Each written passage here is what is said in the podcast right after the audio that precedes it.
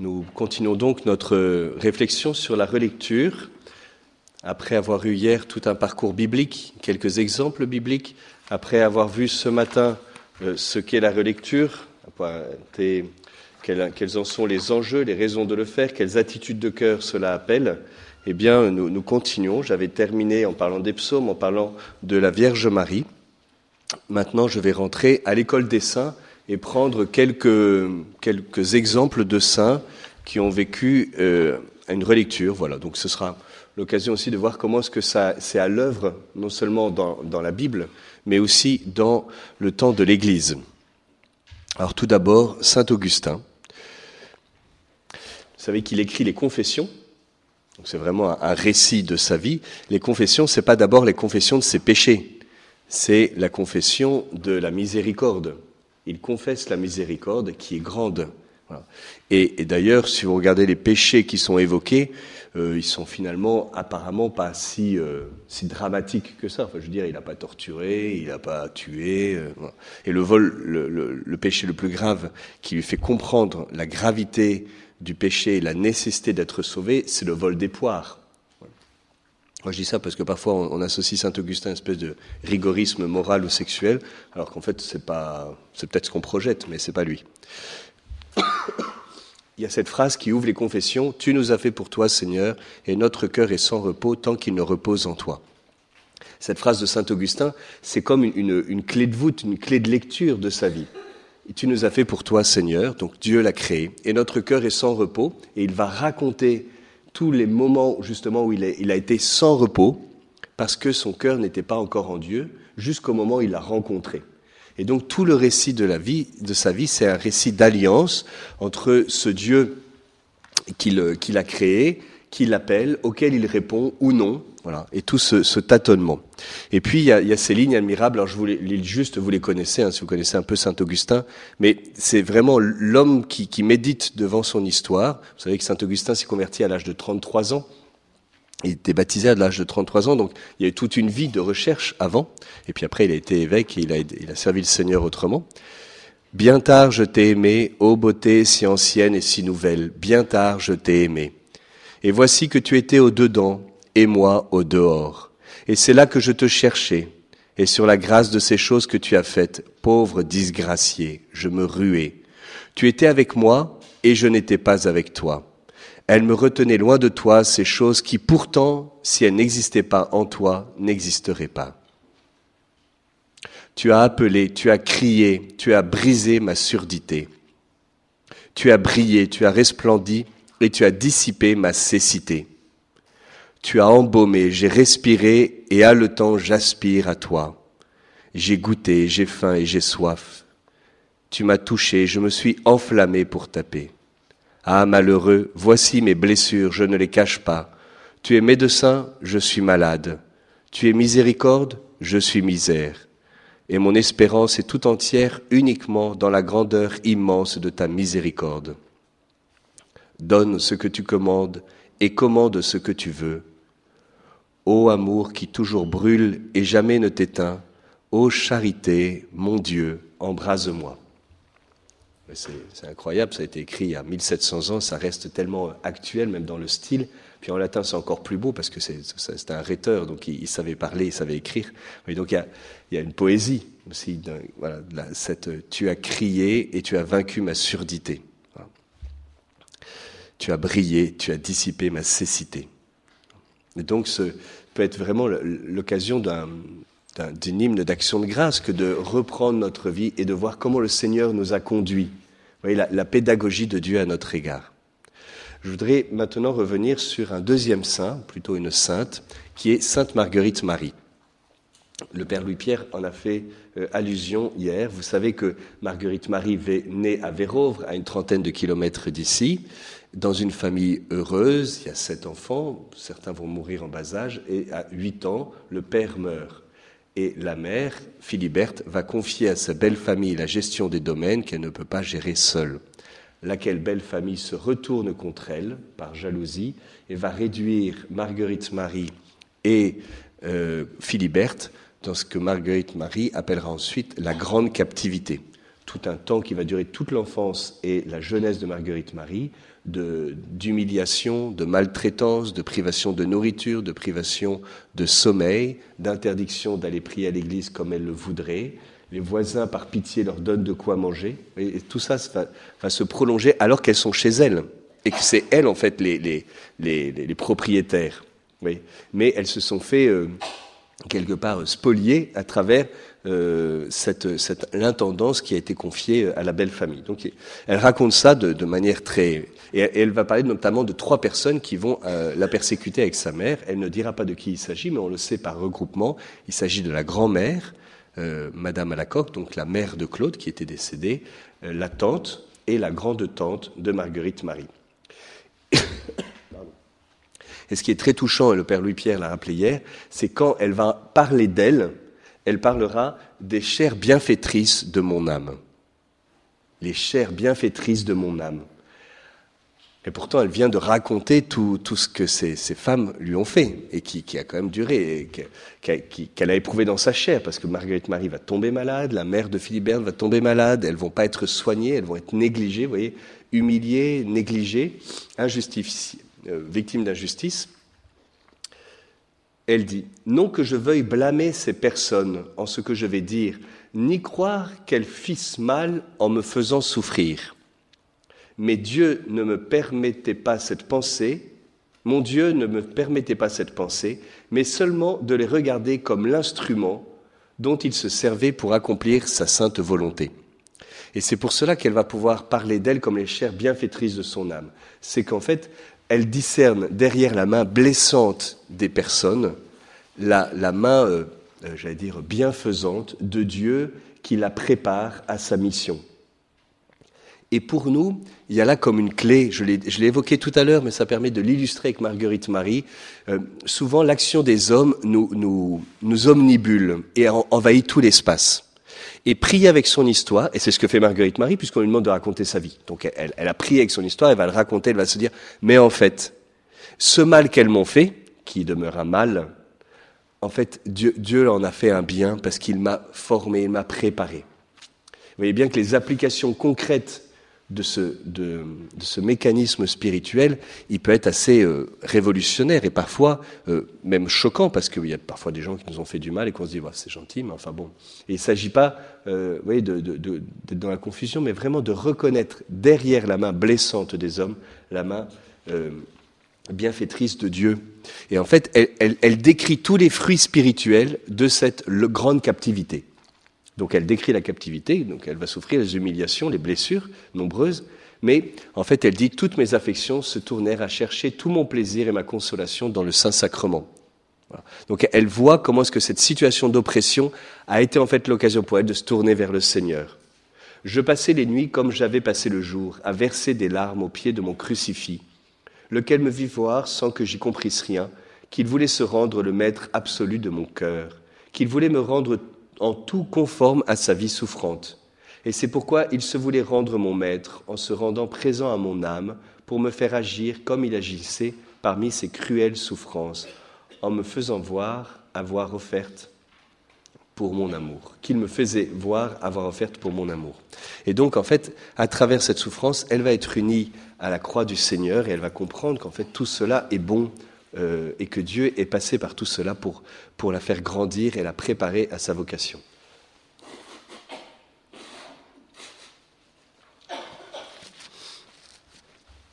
Je reprends aussi un, un, autre passage sur l'effort de mémoire. Ce matin, j'ai parlé de la mémoire et combien il fallait à un moment faire un effort de mémoire et accepter de revenir, parce que parfois on n'y pense pas, j'y reviendrai, c'est un peu les obstacles, mais il y a un effort de mémoire à faire et euh, Marguerite Marie, en fait, en écrivant, dialogue avec Dieu, comme Saint Augustin d'ailleurs, parce qu'à un moment, Saint Augustin, quand il nous dit euh, Ô beauté euh, si ancienne et si nouvelle, tard je t'ai aimé, il ne s'adresse pas à nous, hein, il s'adresse à Dieu. Donc, en racontant ce qu'il a vécu, il y a un moment, il lui parle. Et c'est là où en fait tout se résout. C'est dans ce dialogue qui, qui est renoué. Et donc, hélas, mon Dieu, raconte-t-elle sur l'effort de mémoire. Comment me souvenir de ce qui s'est passé depuis plus d'environ 25 ans? Ne sais-tu pas que je suis la mémoire et la réponse qu'elle entend dans la prière Ne sais-tu pas que je suis la mémoire éternelle de mon Père céleste, qui ne s'oublie jamais de rien, et dans lequel le passé et le futur sont comme le présent? Écris donc sans crainte tout. C'est le Seigneur qui lui parle et elle note la réponse à sa prière. Écris donc sans crainte tout, suivant que je te dicterai, te promettant d'y répandre l'onction de ma grâce, afin que j'en sois glorifié. Et donc le Seigneur lui dit, mais vas-y, avance, continue d'écrire, et moi je vais t'inspirer, je vais répandre mon onction sur ce que tu es en train d'écrire. Et, donc il s'agit de vivre ce, temps de relecture, tout d'abord dans la prière silencieuse, j'allais dire spirituelle, sans soutien matériel, et puis à un moment, ça va passer par l'écriture.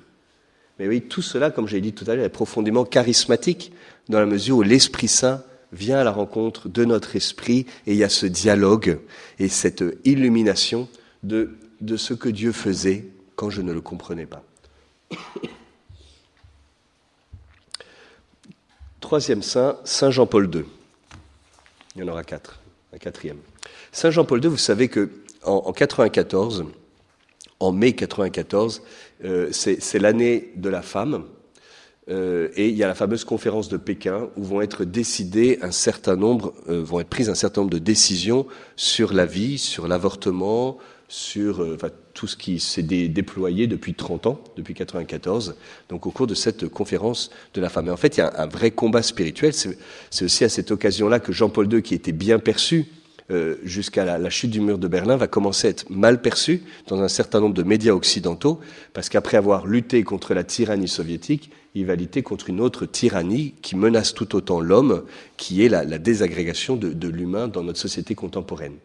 Et au mois de mai, il tombe dans, sa salle de bain, dans sa baignoire, et il se casse le, col du fémur. Et donc pendant un mois, il va être hospitalisé. Au bout d'un mois, il s'est un peu remis, et il revient pour prier l'Angélus. Alors il prie l'Angélus, la, vidéo existe sur Internet, et puis il quitte son texte. Alors aujourd'hui on a l'habitude parce que Benoît XVI a quand même pas mal quitté son texte, et le pape François encore plus. Mais c'était quand même tout à fait euh, étonnant, et il y a comme un débordement du cœur où, il, a prié sur ce qui s'était passé et il nous dit ah, ce à quoi il a abouti. Je voudrais qu'à travers Marie, c'est le mois de mai, ça a eu lieu en mai, donc c'est une première lumière pour lui. Je voudrais qu'à travers Marie s'exprime aujourd'hui ma gratitude pour ce don de la souffrance, à nouveau lié au mois de mai,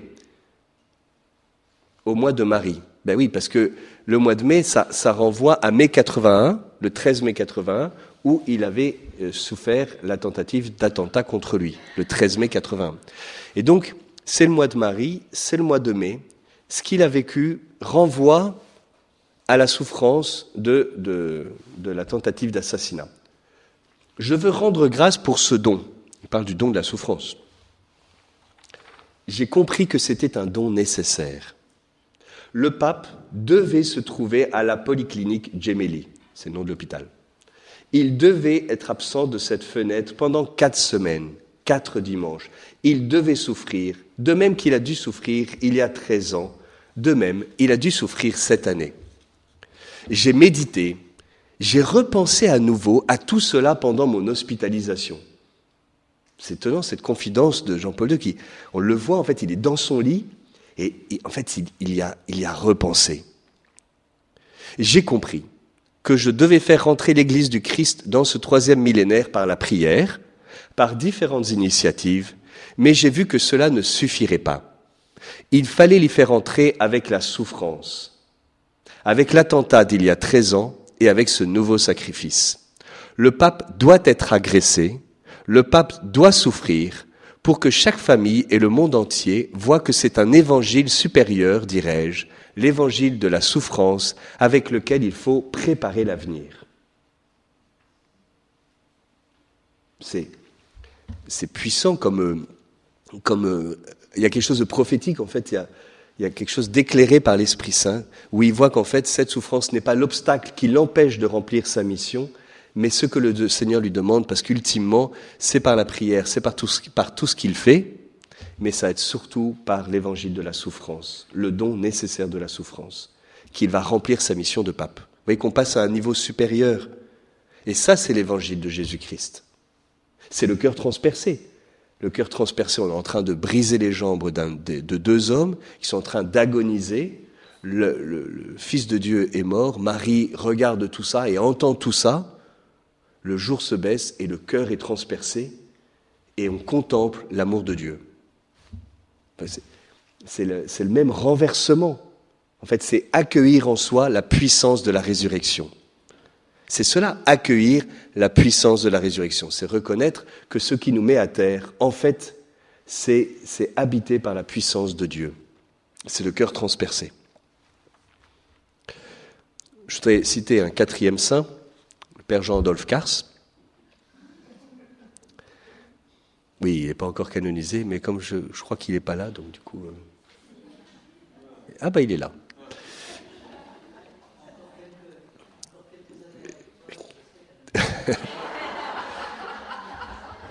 Sympa, hein, les frères. Hein. je, dis que c'est un saint et il dit qu'il a besoin de moi pour le devenir.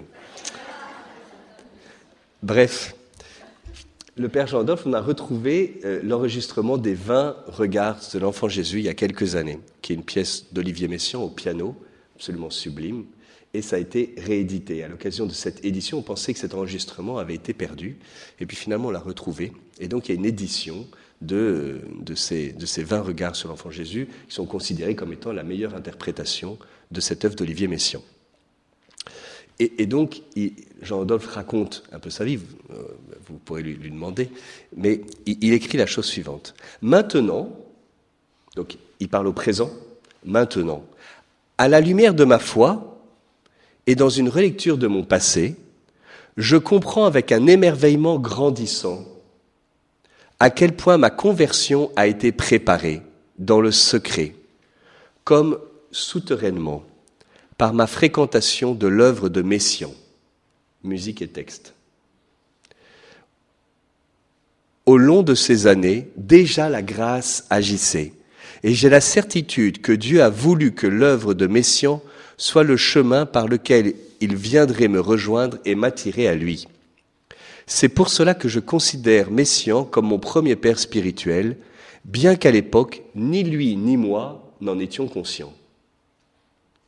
Et donc, c'est le père Cars, qui, devenu chrétien, baptisé, devenu prêtre, dit Maintenant, je comprends ce que je vivais et je discerne le travail invisible, souterrain de la grâce. Ma conversion a été préparée dans le secret. Je ne le voyais pas mais maintenant je le discerne et mon émerveillement grandit. La grâce déjà agissait. Et nous n'en étions conscients, ni l'un, ni lui, ni moi. Oui. Ça, c'est vraiment le fruit de la relecture, d'une prière sur la vie, et je découvre que le Seigneur, en fait, m'a conduit et que ma, conversion euh, a été préparée souterrainement par la grâce. Je poursuis mon propos avec le pape François. Donc je quitte les saints, même si vous avez vu que petit à petit il y avait une transition, quand même, avec des personnes plus vivantes. Donc le pape François, qui parle donc de prier avec son histoire. Il y revient à de nombreuses reprises. Tout d'abord le 7 octobre 2014, c'était il y a longtemps, il y a une dizaine d'années, le 7 octobre c'est la fête du rosaire. Et donc c'est l'évangile Marie garder toutes ces choses dans son cœur. Et il va, il va faire son homélie sur ce thème je le cite. Cette habitude de faire mémoire de notre vie n'est pas très répandue parmi nous. C'est moins qu'on puisse dire. Nous oublions les choses. Nous vivons l'instant présent, puis nous oublions l'histoire. Or, chacun de nous a une histoire, une histoire de grâce, une histoire de péché, une histoire de chemin. Et cela fait du bien de prier avec notre histoire. Paul fait cela en racontant un peu de son histoire. Mais il dit en général, lui m'a choisi, lui m'a appelé, lui m'a sauvé, lui a été mon compagnon de route. Ce que je suis, je le suis par la grâce de Dieu. Il m'a été fait miséricorde. C'est pour ça qu'il y a Saint Paul dans la chapelle des apparitions. Il m'a été fait miséricorde. J'étais persécuteur. Il m'a été fait miséricorde. Faire mémoire de sa propre vie, c'est rendre gloire à Dieu. Faire mémoire de nos péchés, à partir desquels Dieu nous a sauvés, c'est rendre gloire à Dieu. On ne peut pas prier chaque jour comme si on n'avait pas d'histoire. Nous ne sommes pas des anges. Chacun de nous a la sienne. Et c'est avec cette histoire dans le cœur que nous allons prier comme Marie.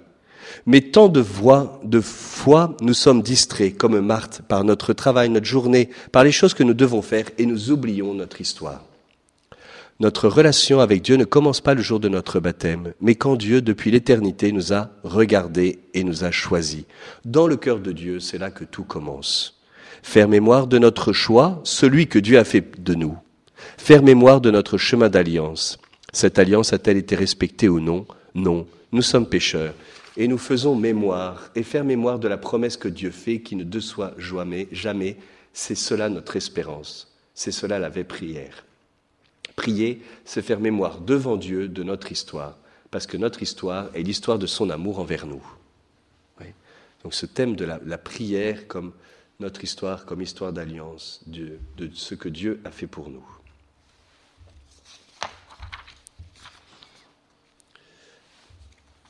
Je voudrais maintenant rentrer dans une cinquième partie qui est comment faire une relecture. Comment on fait Et puis après, il y aura une autre partie, c'est quels sont les obstacles. Alors comment faire?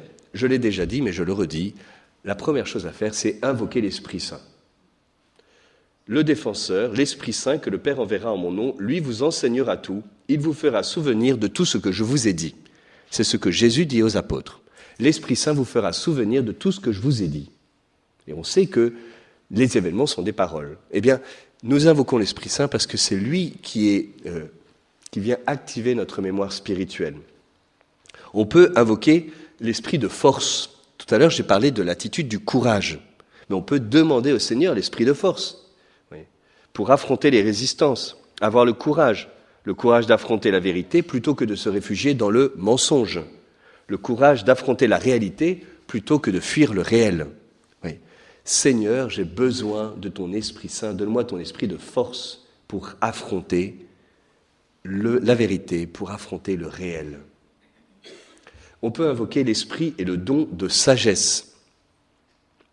La sagesse, en, en portugais, c'est sabedoria. Sabedoria, c'est comme saborear. Saborear, c'est la saveur. En fait, la sagesse, c'est savourer toute chose en Dieu.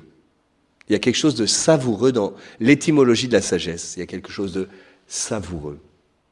La sagesse, c'est savourer en Dieu. Ouais, c'est faire son miel. Eh bien, Seigneur, donne-moi ton esprit de sagesse. On peut demander le don d'intelligence. L'intelligence, c'est pas d'être intelligent pour réussir nos examens.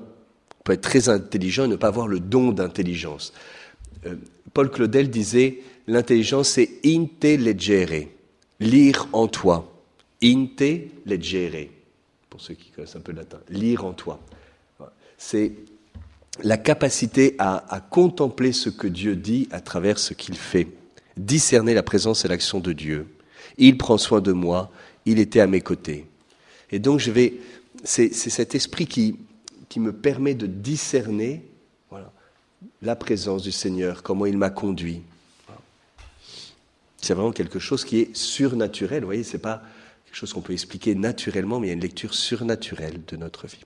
On peut aussi invoquer l'esprit de piété qui nous fait plonger dans la prière. Nous ne savons pas prier comme il faut, mais l'Esprit Saint vient au secours de notre faiblesse. On peut invoquer l'esprit de crainte filiale, c'est la confiance en la miséricorde. Le Seigneur même, quelles que soient mes fautes, quelles que soient mes erreurs, quels que soient mes péchés et mes chutes, ce qui me permet de voir ma misère, c'est que tu es miséricorde. C'est ce que dit Saint Augustin. Tu es le médecin, je suis malade. Tu es miséricorde, je suis misère. Mais comme je sais que tu m'aimes inconditionnellement, alors cela me permet d'affronter la vérité de ma vie et la vérité de mes actes non pas en me regardant, mais en te regardant. Donc, invoquer l'Esprit Saint. Et les sept dons de l'Esprit, notamment le don de force, de sagesse, d'intelligence, de piété et de crainte.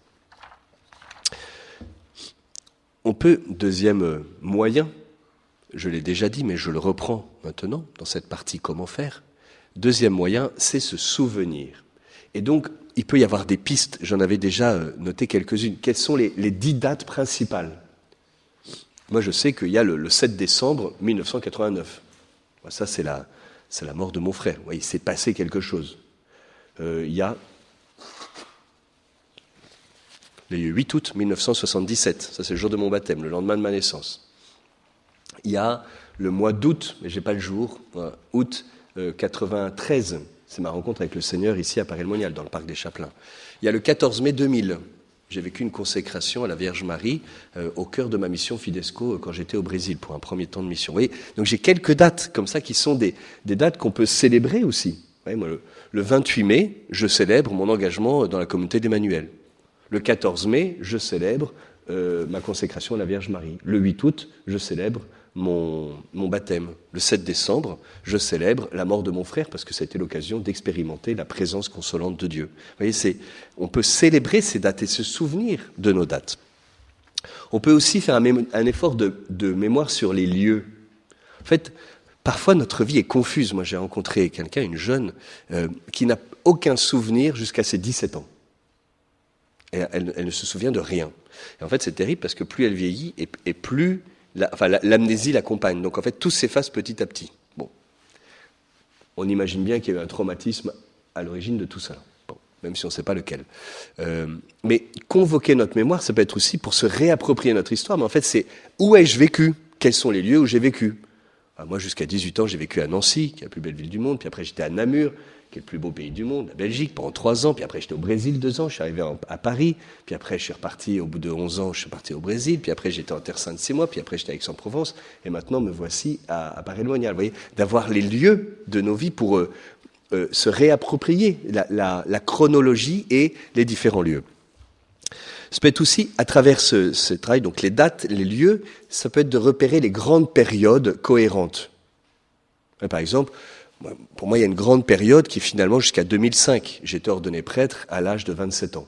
Bah, il y a là comme toute une préparation. Et puis parfois les périodes elles bougent, parce que parfois, il y, a, un moment on voit qu'il y a en fait une, cohérence qui se dégage de grandes périodes. Voilà.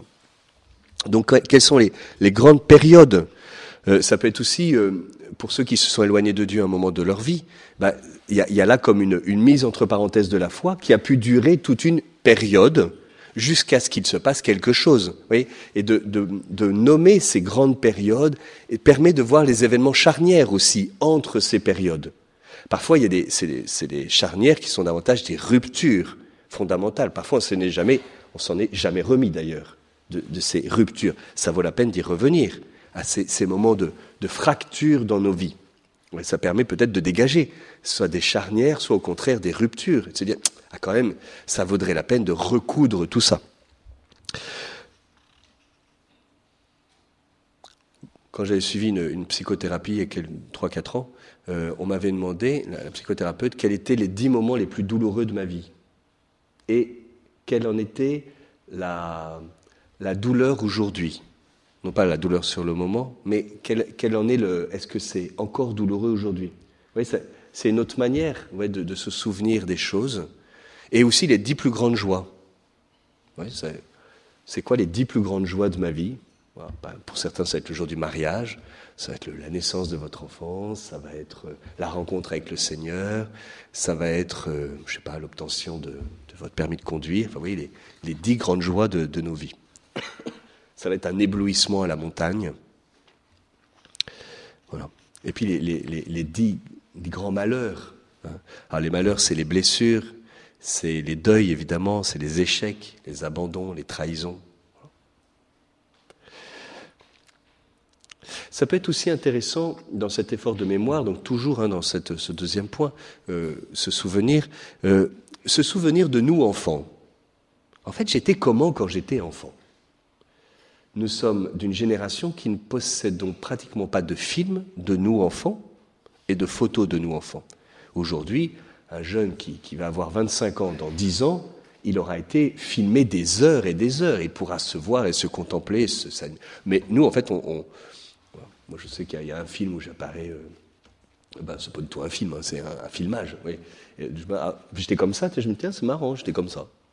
Bon, ah, pour certains, euh, peut-être le cinéma n'existait pas encore, vous n'avez pas encore de caméra ou d'appareil photo, hein, pour ceux qui sont nés au 19e siècle. Et donc,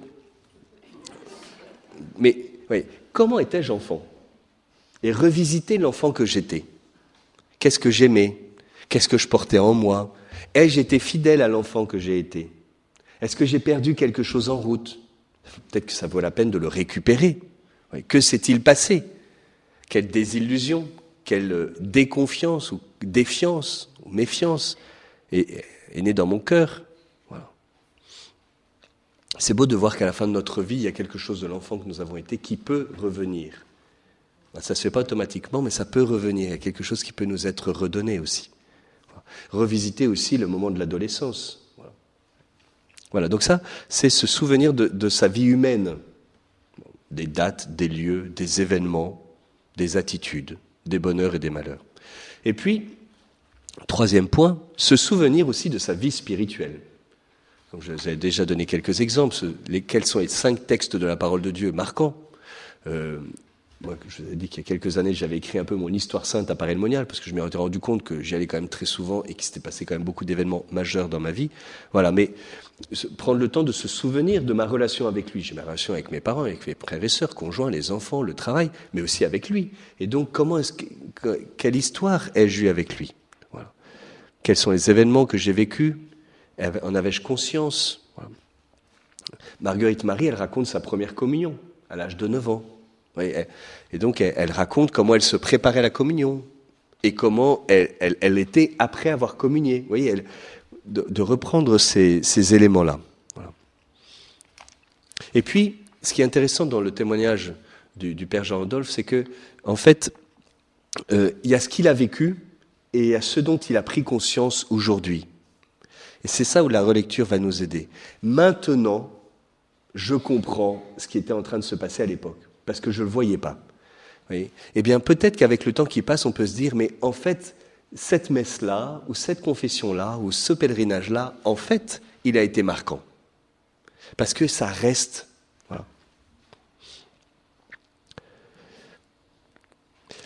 Faire mémoire de notre vie spirituelle, c'est les, moments de rencontre avec le Seigneur, les paroles bibliques. Ça peut être aussi les personnes qui ont été mises sur mon chemin. Ma marraine, mon parrain. Ça peut être un prêtre, une religieuse. Ça peut être un enseignant. Enfin, quelles ont été les personnes par lesquelles le Seigneur a pu me parler? Bienfaitrices, qui m'ont parlé de Dieu, qui m'ont donné Dieu.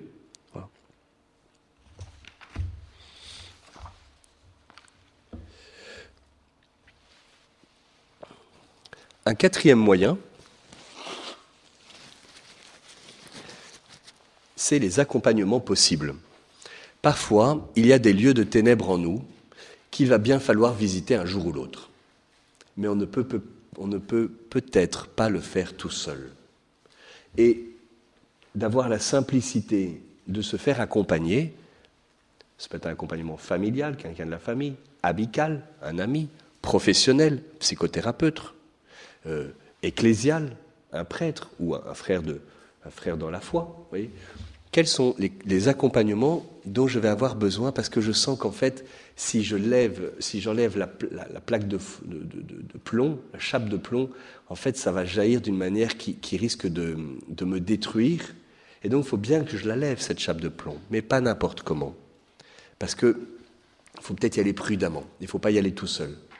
Et d'ailleurs, vous allez le sentir. C'est un moment où vous dites, oh là là, oh là là, oh là là. Moi, ça commence à me, oh là, voilà, je me sens de plus en plus mal là. Ça va, ça va pas du tout. Tu forces pas. Tu forces pas, toi. Il y a un temps pour chaque chose. Et puis, il y a les bonnes manières de le vivre. Ça ne veut pas dire qu'il faudra pas le faire. Mais peut-être pas ce week-end. Pas maintenant. Donc, tu dis, bon ben, ça c'est bon. J'ai vu qu'il y avait un truc. J'ai vu qu'il y avait une porte et qu'il y avait quelque chose derrière. Et j'ai bien peur de l'ouvrir parce que j'ai peur que ça, ça blesse, ça fasse mal, que ça pue, que ça m'humilie, que ça. Alors je vais le faire, mais plus tard, voilà. Puis après, vous rentrez, puis vous prenez contact avec une psychothérapeute, voilà, ou un psychothérapeute, euh, pas nécessairement catholique d'ailleurs. Oui, ce qu'il faut, c'est qu'il partage l'anthropologie chrétienne, la vision de l'homme et de la femme euh, de, la foi chrétienne. Après, que, cette personne aille à la messe ou pas, c'est pas vraiment le, critère décisif. Parfois, on spiritualise beaucoup. En tout cas, identifier les points d'appui pour faire ce travail. Et dernier euh, moyen, eh bien, en fait, c'est préparer une bonne confession.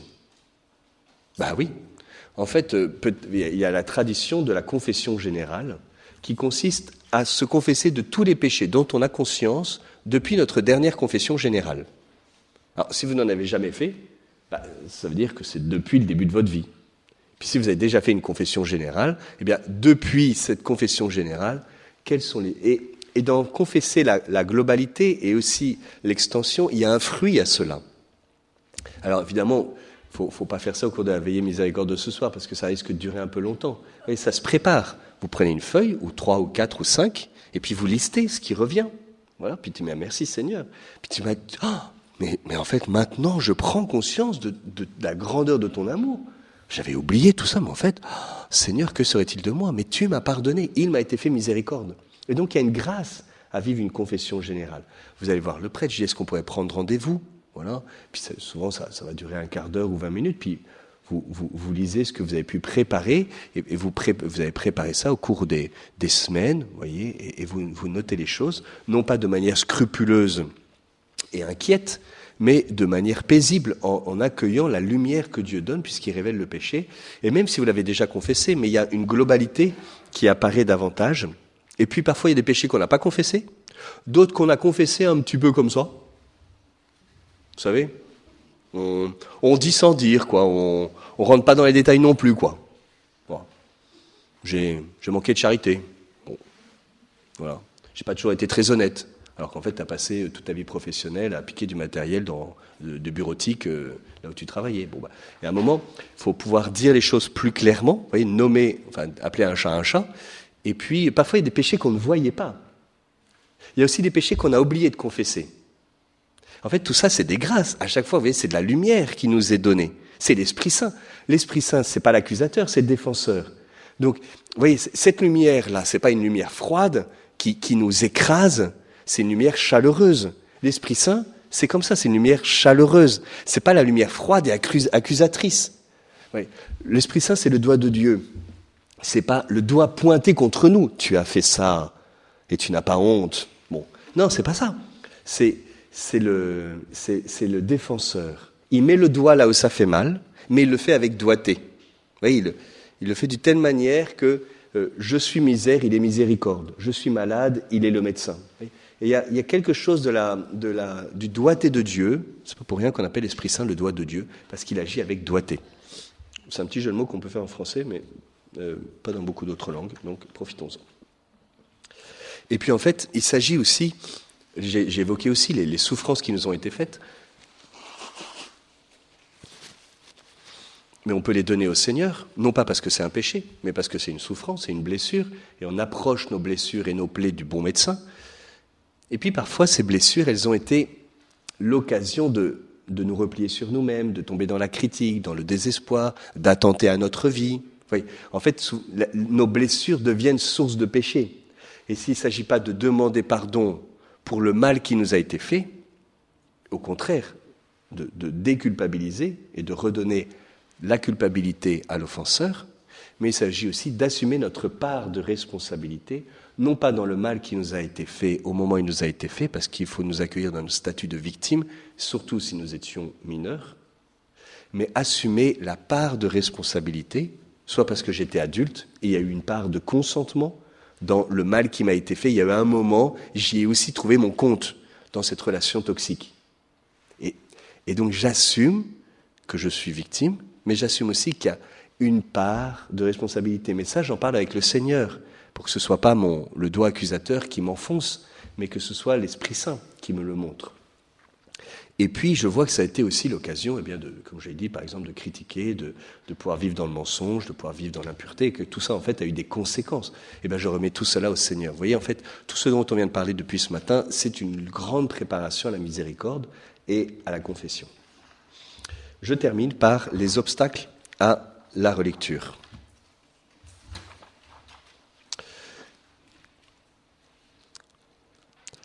Alors, tout d'abord, bah, l'oubli et l'inexpérience. En fait, on n'y pense pas. C'est le premier obstacle. La première raison pour laquelle on ne le fait pas, c'est qu'on n'y pense pas. Et puis, on ne sait pas comment faire. Et puis, euh, en fait, on enchaîne les événements, ou on enchaîne les missions professionnelles, ou on enchaîne, les missions ecclésiales, voilà, mais sans prendre le temps de s'arrêter.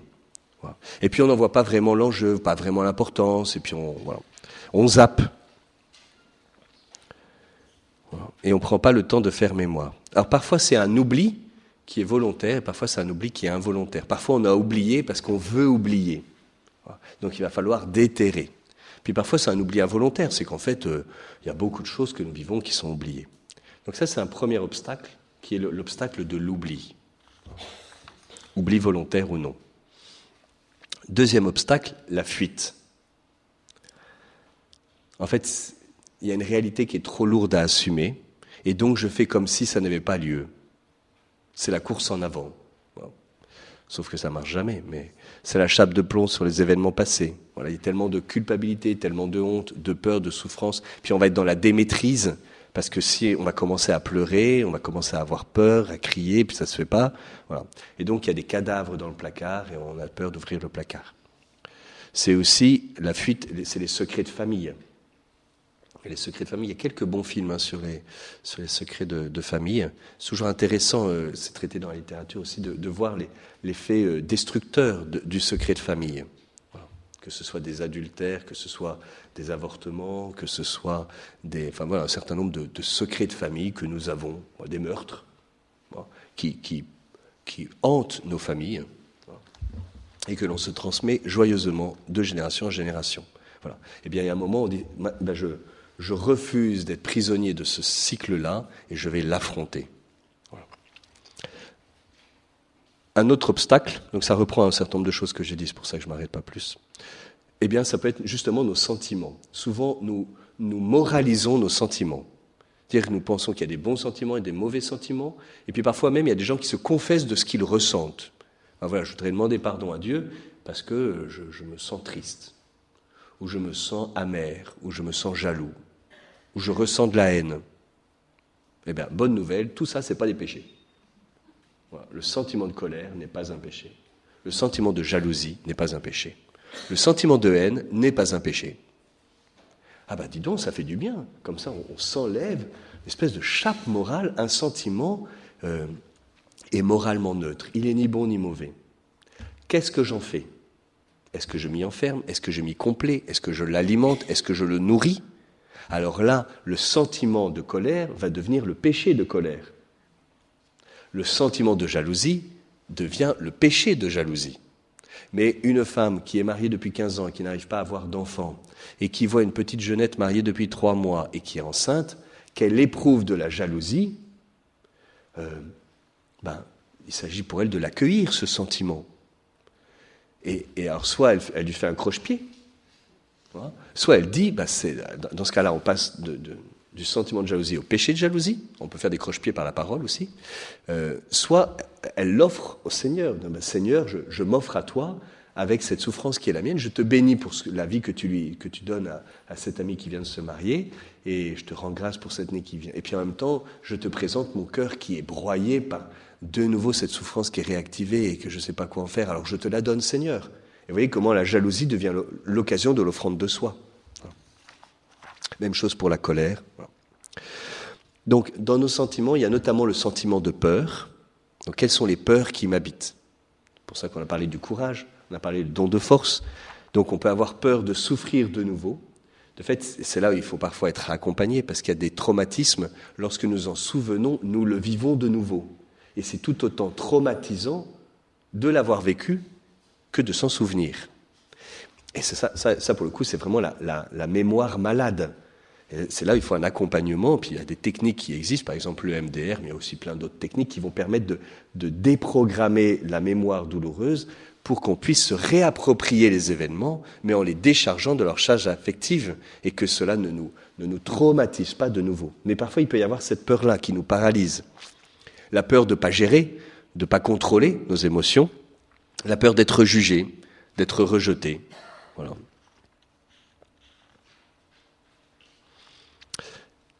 Quatrième, il va falloir que j'arrête bientôt. Quatrième obstacle, c'est la reconstruction arrangeante. La reconstruction arrangeante, c'est que j'ai bien compris, il fallait que j'écrive ma vie, mais du coup, je vais réécrire l'histoire, quoi. C'est-à-dire que je vais me donner un peu le beau rôle, et je refais une petite, euh, je, refais une vie, euh, la vie dont je suis le héros, quoi. Globalement, je suis quelqu'un de très bon et on m'a fait beaucoup de malheur, et les autres, c'est quand même vraiment des gens méchants.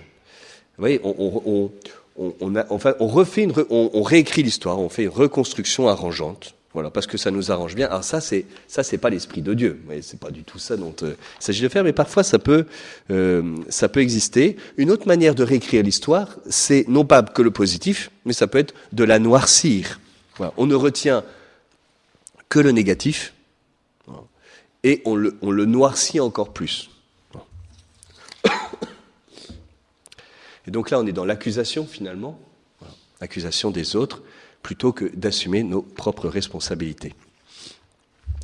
Un autre obstacle qui m'est venu ce matin en priant, euh, non hier soir, pendant l'heure sainte, c'est la spiritualisation. J'ai parlé d'une relecture spirituelle, d'une relecture surnaturelle, mais c'est bien de notre vie dont on parle. Et bien de l'épaisseur de, notre chair, avec toute sa complexité. Les événements ne sont pas simples. Et et parfois on, croit être très spirituel alors que nous sommes désincarnés. Il, s'agit de ne pas court-circuiter l'épaisseur de notre chair, la complexité de nos intentions, la complexité des situations. Vous voyez, c'est pas, euh, faut pas aller trop vite, quoi.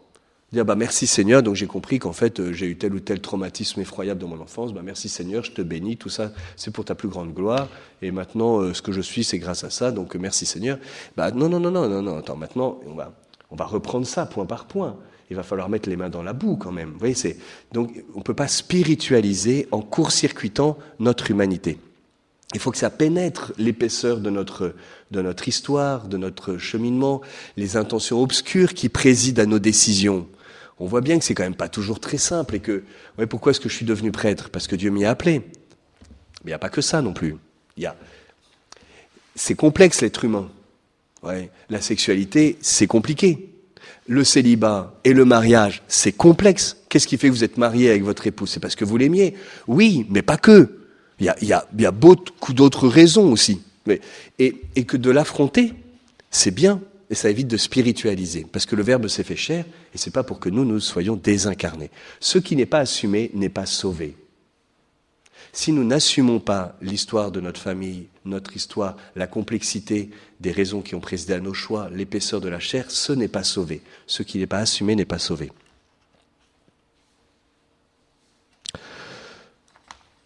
Alors, je vois que le temps qui m'était imparti est bien terminé. Donc,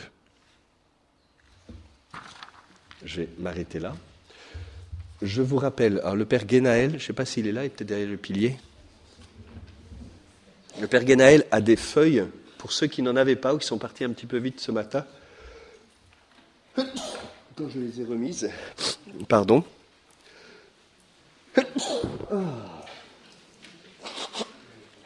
Il est vraiment temps que je m'arrête. Donc, c'est une feuille que l'on vous propose de recevoir si vous ne l'avez pas encore reçue euh, Seigneur, je viens.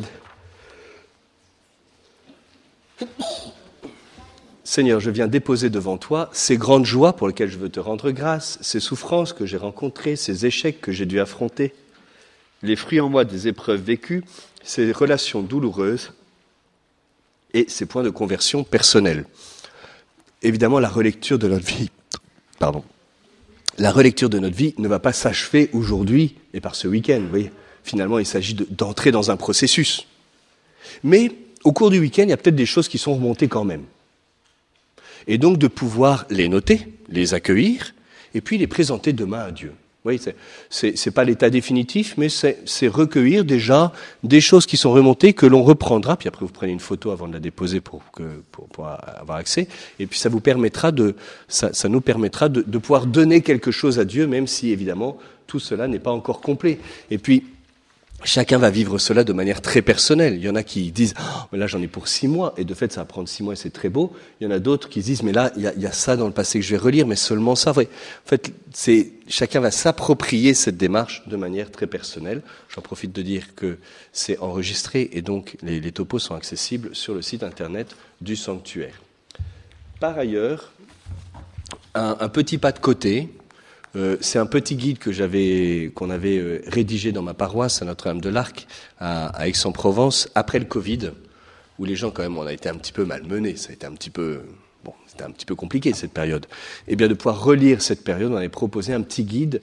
Euh, voilà, c'est une autre méthode, j'allais dire, à partir de chapitre 8 de, de, Saint Paul aux Romains, la vie dans l'esprit, donc de reprendre les choses un petit peu différemment. Vous voyez, c'est un petit guide qui, le fait différemment parce que finalement, euh, il y a plein de, de, méthodes, plein de textes, plein d'appuis bibliques qui peuvent nous aider. Voilà. Donc là, quand c'est plus pour relire une période de la vie, euh, ça peut être euh, recueillir tous les fruits depuis le Covid, voilà, ou, bien les, souffrances, ou bien les, fragilisations. Voilà. Donc ça vaut la peine parfois de pouvoir faire une un petit travail sur une période de notre vie. Voilà, donc ça, même chose, cela vous est proposé.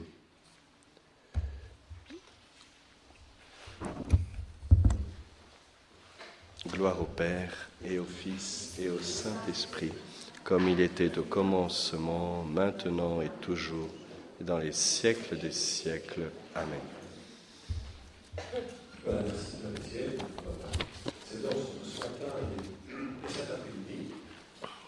Donc maintenant, vous avez le.